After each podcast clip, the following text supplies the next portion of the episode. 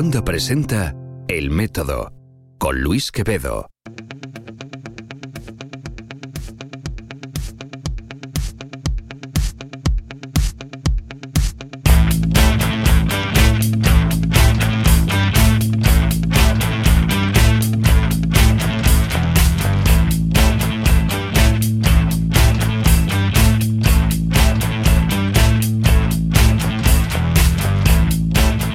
Hola, soy Luis Quevedo y esto es El Método, un podcast objetivamente personal que explora el universo y nuestro lugar en él.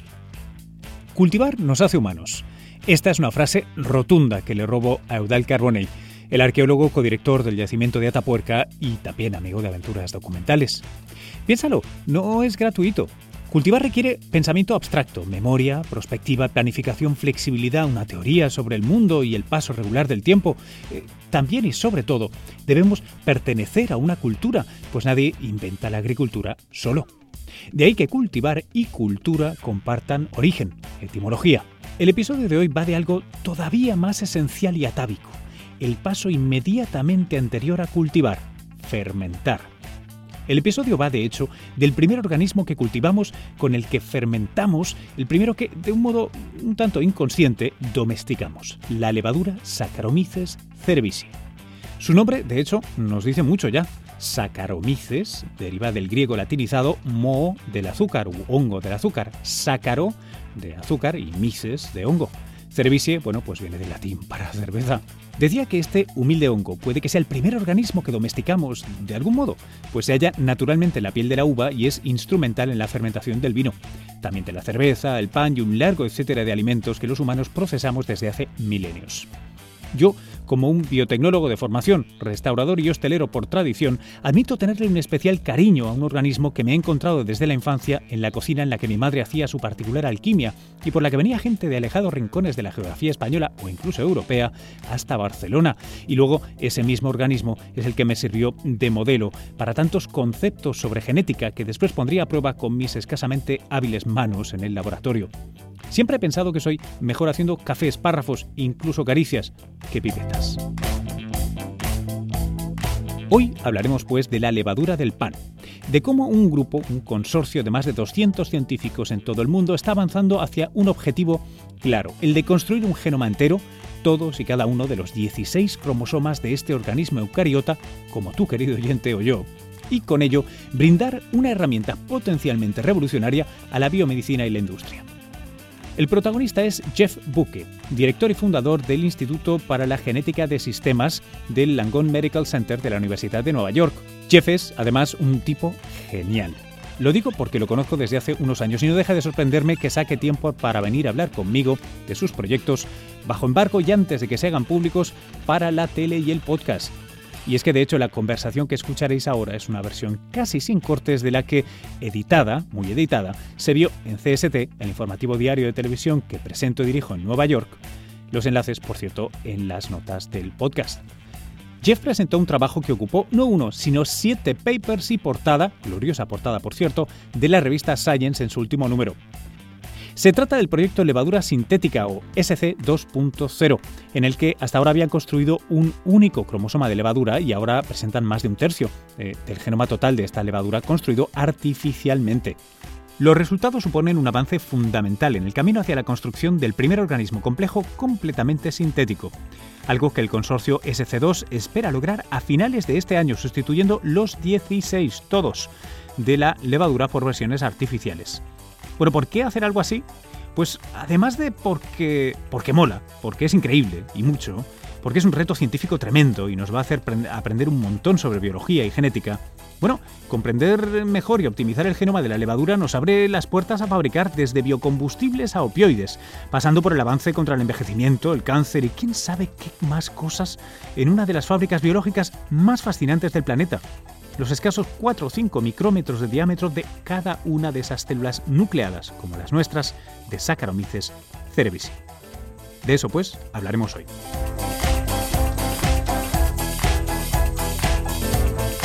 Antes de empezar, recuerda que puedes encontrar todos los episodios del método en el método.fm, donde también puedes suscribirte. Este podcast es un orgulloso miembro fundador de la red de podcast independientes Cuonda. Encuentra algunos de los mejores podcasts en español en cuonda.com. Esta semana te recomiendo que le eches una oreja a Binarios, el podcast de tecnología conducido por Ángel Jiménez y en el que, coincidentemente, participo yo esta semana haciendo un repaso de lo más destacado del reciente Mobile World Congress de Barcelona. Encuéntralo en cuonda.com. Vamos con Jeff. ¿Qué tal? Bienvenidos y bienvenidas, ¿cómo están? Eh, yo soy Luis Quevedo y esto es eh, CST, Ciencia, Salud y Tecnología. Como saben, siempre aquí lo mejor de la innovación y el progreso en la señal de NT94, el canal de las Américas. Arrancamos hoy viernes. Saben que una hora antes, eh, pero la verdad es que hoy teníamos más ganas que nunca de empezar rápido, porque les queríamos contar, queríamos compartir con ustedes a, un, a, un, invitado muy especial y, amigo ya del programa, si puedo decirlo así, que tenemos con nosotros. Él es Jeff Buke. Él es, eh, él es científico, investigador aquí en Nueva York, en, en NYU pero eh, a muchos ya les sonará porque nos ha acompañado en el programa con, con anterioridad. Em, y ahora nos viene a hablar de la segunda fase, o al menos una fase más tardía, de un proyecto que ya nos vino a contar hace un tiempo. Pero no se preocupen, que lo vamos a explicar todo desde el principio. Vamos a hablar, lo dejo ahí, de cromosomas artificiales. Eh, pero quédense con nosotros porque tiene aplicaciones muy interesantes y creo que como un rompecabezas, como un puzzle biológico, es además una absoluta delicia. En cualquier caso, me voy callando y dejo que sea Jeff quien nos hable. Jeff, muy bienvenido al programa. ¿Cómo estás? Muchas gracias. Lo, primero, quiero aprovechar que te tenemos aquí para, tener un momento didáctico, que es este proyecto tan enorme con colaboradores en todo el mundo, con, estáis publicando siete, siete artículos, siete papers en Science, que es una cosa eh, enorme, inaudita, eh, de golpe. Em, tiene que ver con, o trabajáis con levaduras, con, con yeast. ¿Por qué? ¿Por qué levaduras? Cuál, es tu historia o nuestra historia con las levaduras? Bueno, la levadura tenemos uh, una relación industrial uh, anciano con, con, este microorganismo. Uh, es, esta relación comenzó en el creciente fértil, en donde el hombre eh, descubrió el vino, el pan y hemos domesticado este microorganismo, mm. el primero que hemos domesticado.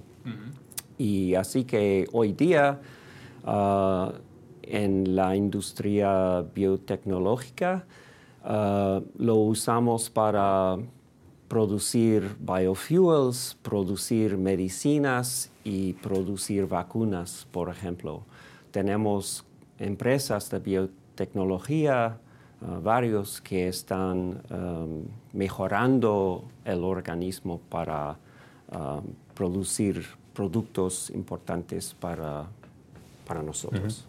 O sea que de, algún modo es un... Es un te, lo preguntaba porque yo sé que va a haber gente que, oiga cromosoma artificial, levadura y tenga un, un sentimiento o un mindset de Frankenstein, de algo está sucediendo, y es muy interesante que sea un microorganismo con el que llevamos literalmente miles de años de la mano, eh, aprovechándonos mutuamente el uno del otro, ¿no? Sí. Vinos, panes, eh, de todo. Y ahora, de alguna manera, vosotros estáis como en la punta de lanza, en, en, en, el, en lo, lo, último, lo siguiente, en esta relación biotecnológica que tenemos con la levadura desde hace tantísimo tiempo.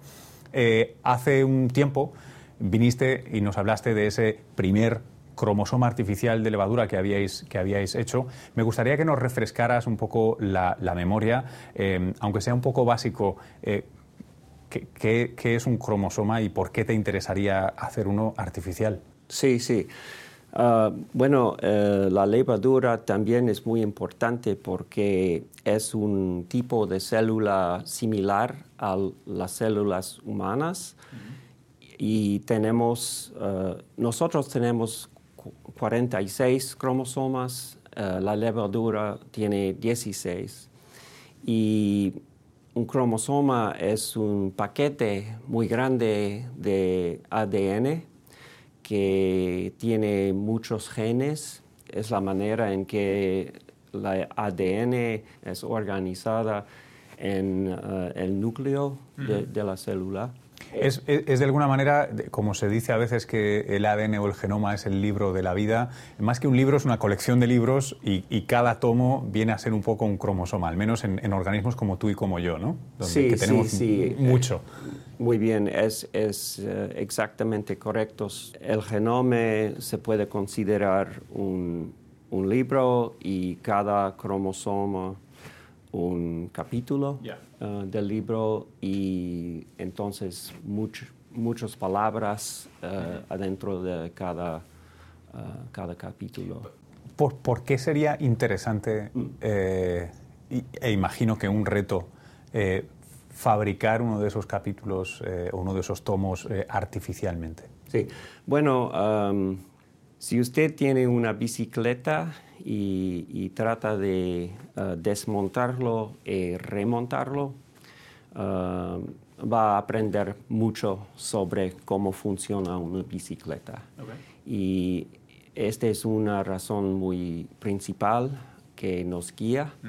También cuando diseñamos un cromosoma artificial, uh, lo diseñamos en una manera que nos va a enseñar biología nueva. Sí, es uno, de los objetivos principales, ¿no? Ha, sido esta idea, pero me parece una idea eh, tan bonita como interesante como sutil. Esta idea de que eh, lo diseñáis de tal manera que, que, vais a ganar, o sea, que os, que os, va a responder, ¿no? Bueno, es un poco la ciencia, ¿no? Haces buenas preguntas a la naturaleza, la naturaleza te responde. Sí, eh, sí. ¿qué, ¿qué, tipo de respuestas estáis encontrando? ¿Qué, habéis aprendido sobre...? Bueno, eh, sabemos que hay 6.000 genes en, este genoma. Mm.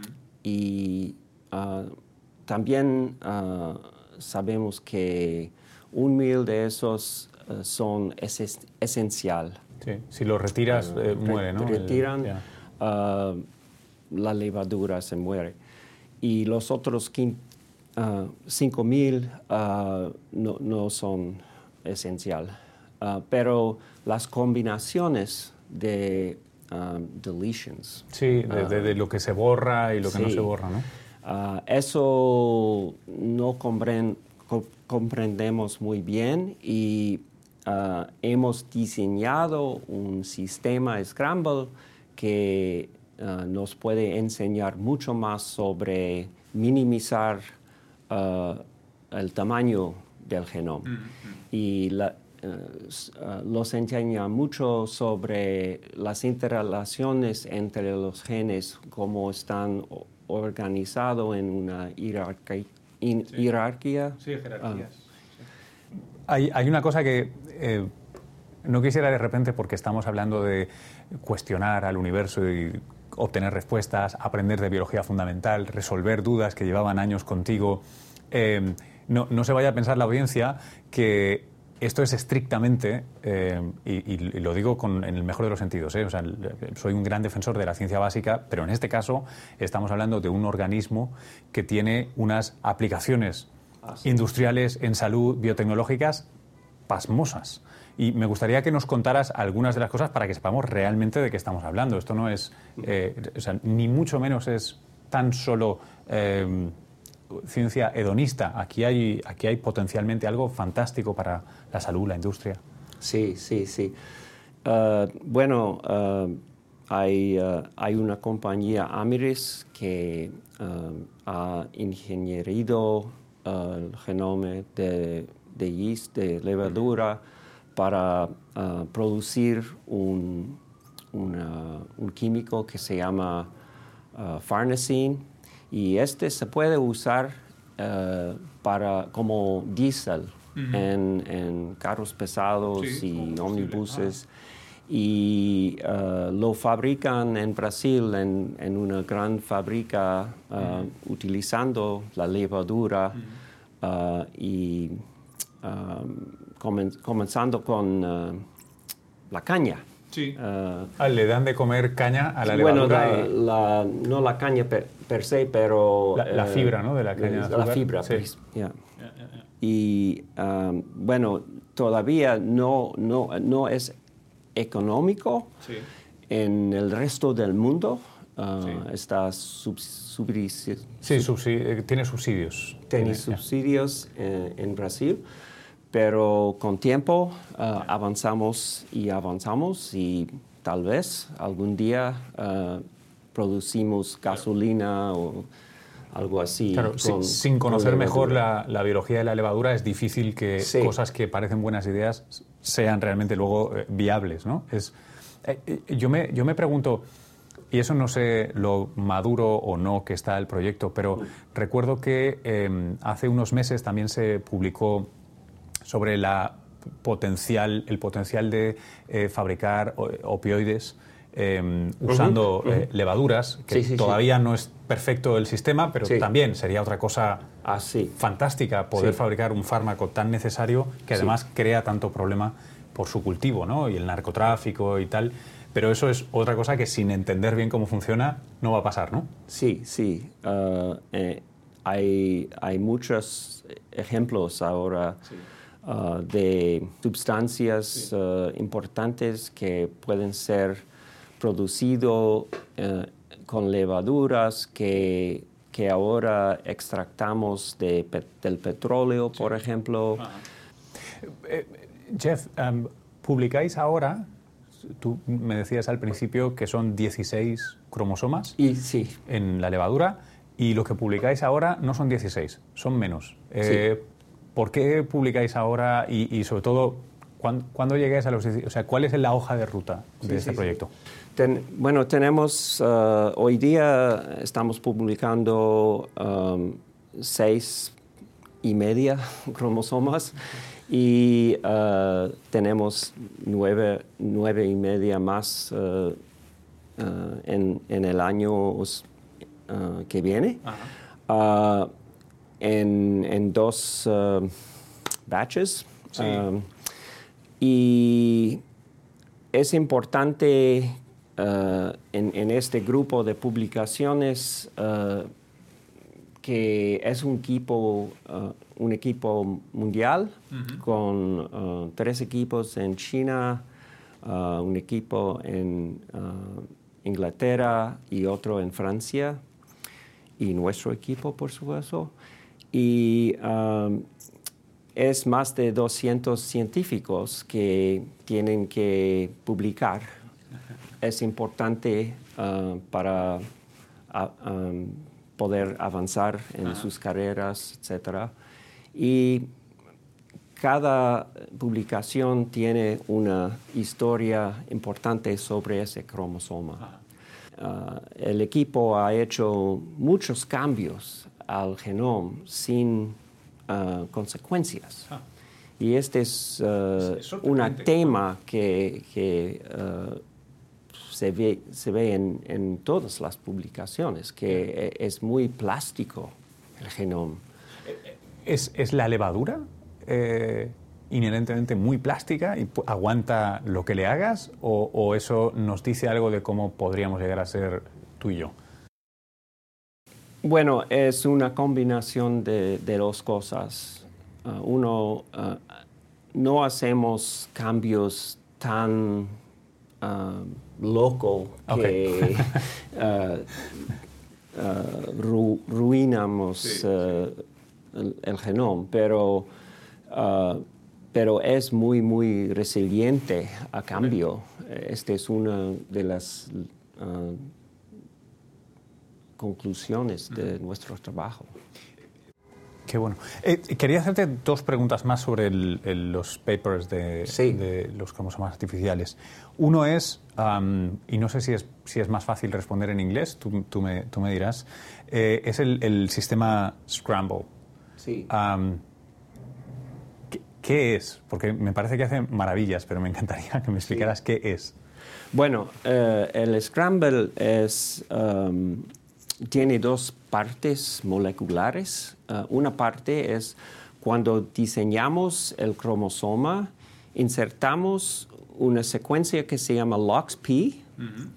Es una secuencia de 34 letras de ADN y uh, cuando el genoma sintética está terminado, vamos a tener como 4.000 copias de esta secuencia pequeña, que en, en, la levadura natural no se cura ni una copia. Y la segunda parte es introducir uh, una proteína que se llama CRE, que puede reconocer esta secuencia de, letras y puede, puede recombinar dos copias y hacer la letra X. Sí, la combina, ¿no? Ah, la recombinación. homóloga. homóloga. y, y este es una máquina que puede, bueno, barajar los naipes, eh, en donde los naipes son uh, los genes. Uh, tenemos un, una copia del LOXP asociado con uh, cada gen en el cromosoma sintética. Okay. Y como, como un baraja de naipes, puede ser que una baraja es optimizada para póker o para gin rummy y podemos barajar este naipe en miles, miles de manos uh, de, naipes. Y uh, en un sentido biotecnología, um, puede decir que tenemos un mano aquí que está optimizado para biofuels, aquí uno para vacunas, aquí uno para una medicina. Así que nosotros, pensamos que podemos utilizar este scramble para optimizar la levadura para producir diferentes productos importantes.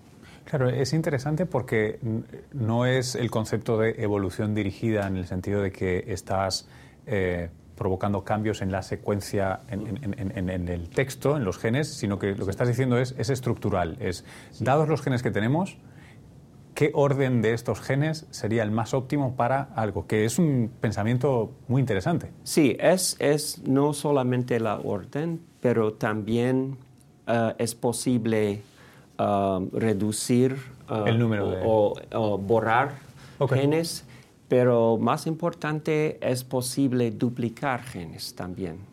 Y es cuando uno duplica genes, eh, este es que, que um, hmm, This is what drives the evolution. Sí, sí, sí, eso es lo que, lo, que, lo que impulsa la evolución en, este caso de, claro, tú duplicas y luego, pero es súper, súper interesante. sí, eh, eh, la evolución natural anda en esta manera, duplica un gene y modificar a una copia. Esto solo es...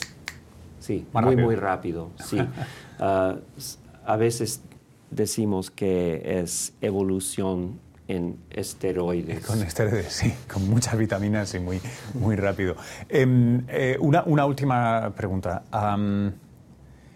¿qué, te la medio preguntaba antes, pero ¿qué, ¿qué, va a pasar en los próximos uno, dos, tres años eh, eh, en, en, este proyecto? Sí. Bueno, en este proyecto ojalá terminamos con los 16 cromosomas en este año. Sí pero luego tenemos 16 cepas de levadura, cada uno con un, cromosoma sintética. Y luego tenemos que combinarlos eh, sobre una techa. Y uh, uno de las publicaciones uh, enseña un, método para combinar uh, los cromosomas sintéticos. Así que um, otro año o dos más para, para combinarlos todos. Mm. Y luego, the fun begins. Sí, porque, eh, perdón, mentí, la última. porque una de las cosas que habéis probado, si recuerdo bien, es, em, espero no ponerme muy técnico ahora, pero uh, tRNAs, mm. es habéis secuestrado algún RNA de transferencia, ah, de manera que podéis, si queréis, convertirlo en un organismo que o bien no viva naturalmente, no se pueda escapar del laboratorio, o bien le podéis hacer hacer cosas eh, fantásticas y mágicas que la biología no permite. ¿no? O sea que realmente es, una vez tengas este organismo, eh, es una herramienta eh, increíble. Sí, sí, sí. en este momento creo que todavía no podemos imaginar el, porvenir de, esta tecnología. Vamos a, en 10 años vamos a, decir muy primitivo este diseño, pero um, vamos a ver. Qué bueno. Bueno, Chef, eh, muchísimas, muchísimas gracias por habernos acompañado y como siempre es un absoluto placer. Mi placer. Gracias.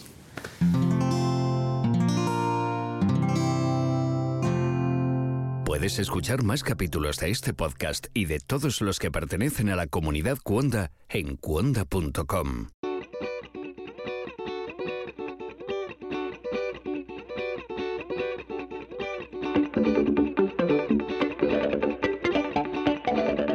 Hasta aquí la conversación. La música que has escuchado y estás escuchando es de Yatch y la encontrarás en freemusicarchive.org.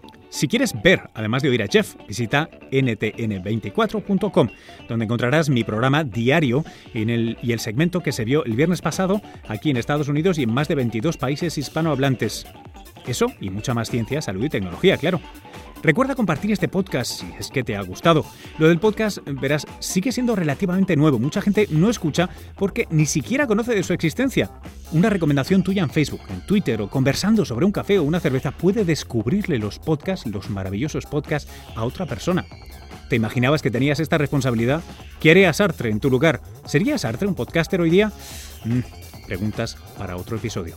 Nos vemos pronto por aquí. Desde el congelado Nueva York a 12 de marzo de 2017, un abrazo.